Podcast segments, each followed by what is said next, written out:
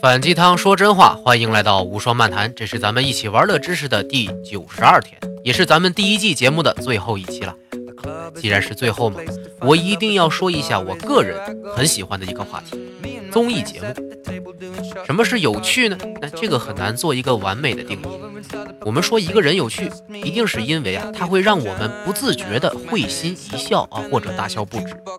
有些时候啊，是因为别人比我们惨，这个时候我们的笑就是嘲笑。按照柏拉图的理论来说，就是我们在表达自己的优越感。我们也会用滑稽、可笑来形容这些被我们嘲笑的人。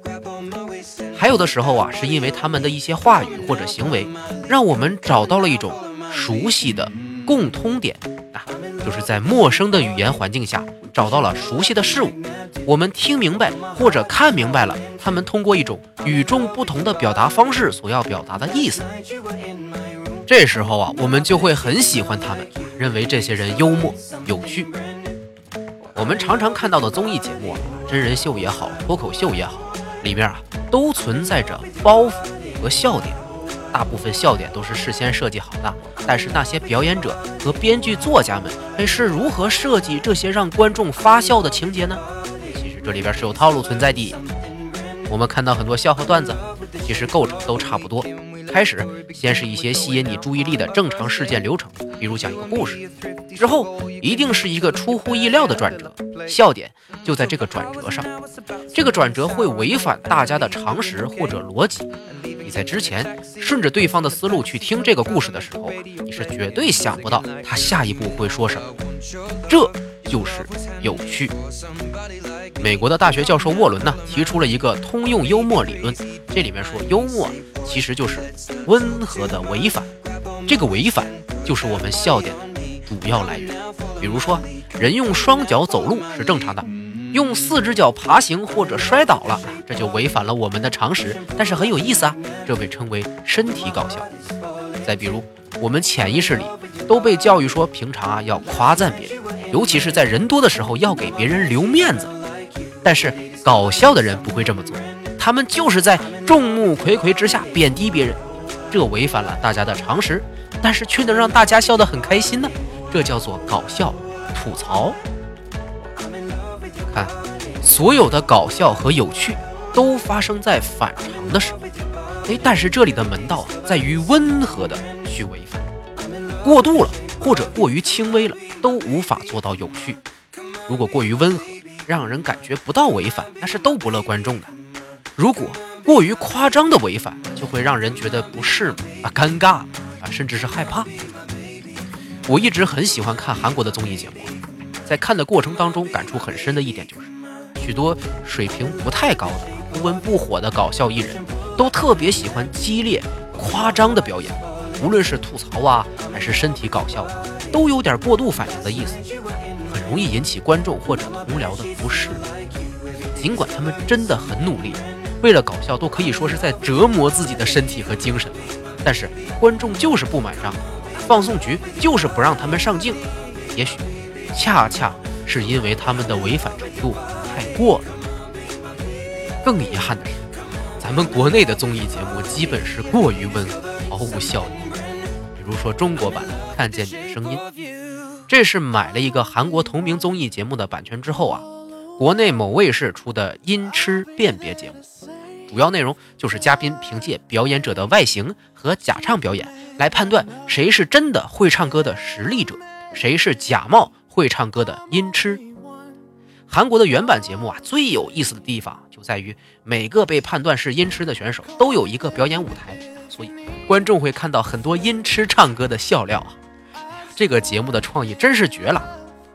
就在这某某好声音呐、某某歌手啊、某某之声之类的这种哎各种翻版节目吧，啊，充斥着咱们电台和网络的时候啊，来了这么一个违反常识的节目，大家都来欣赏音痴唱歌，特别的有反转趣味。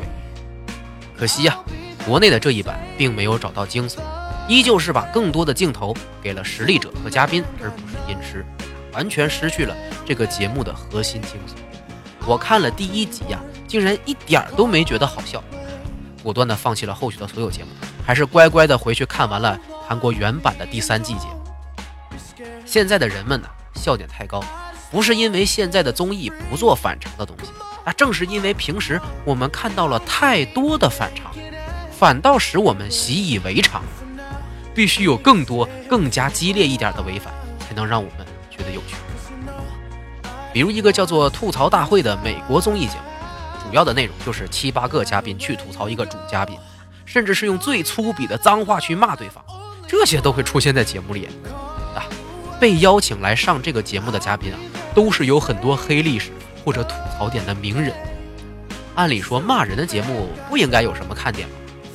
但是你们大概不会想到。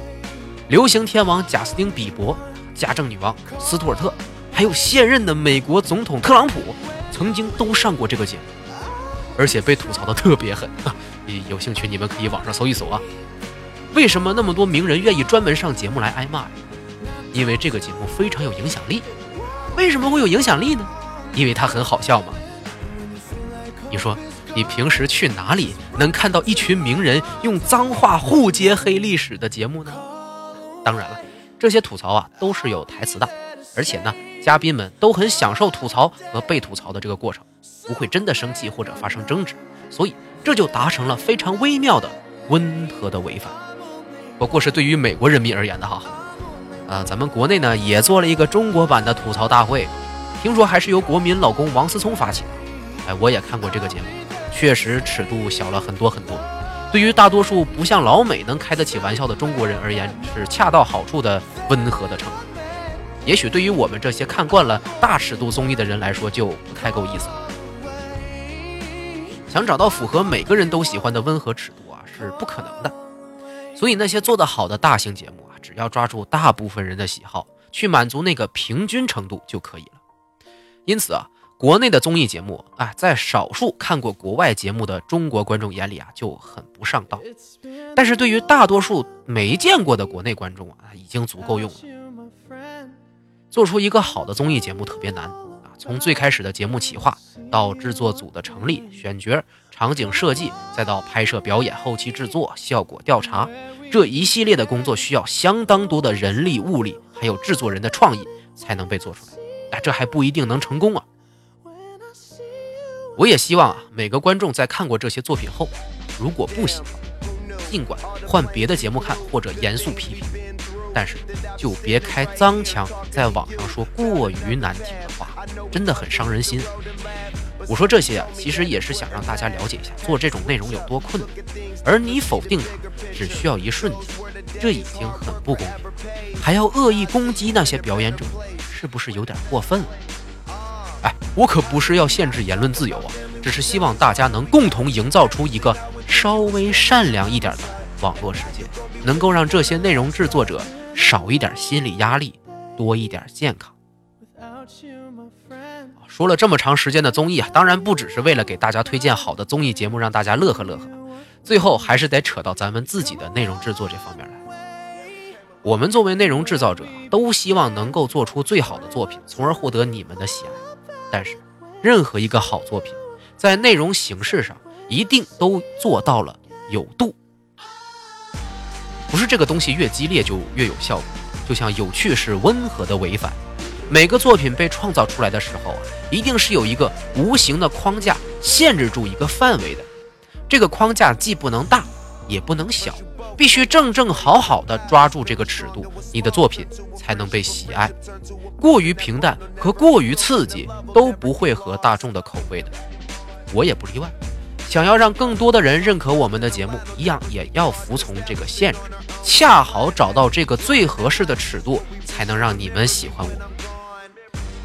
为了寻找这个最合适的尺度呢，无双会暂时休息一段时间，第一季节目就要结束了。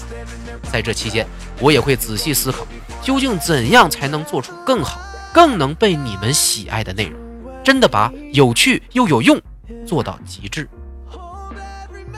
啊，之前的节目呢，依旧还会在微信公众号上可以找得到。当然了，原来分发的音频平台上也都保留着专辑内容，想回听都没有问题。感谢各位对无双的支持，再次声明，这只是无双漫谈的第一季节目结束了。之后，微信公众号上还会不定期的更新我的内容，我也在筹备新的内容制作当中暂时还不能透露，给各位留个小悬念吧。优秀是一种习惯，才华是一种情怀。反鸡汤说真话，我是无双，咱们下一季再见。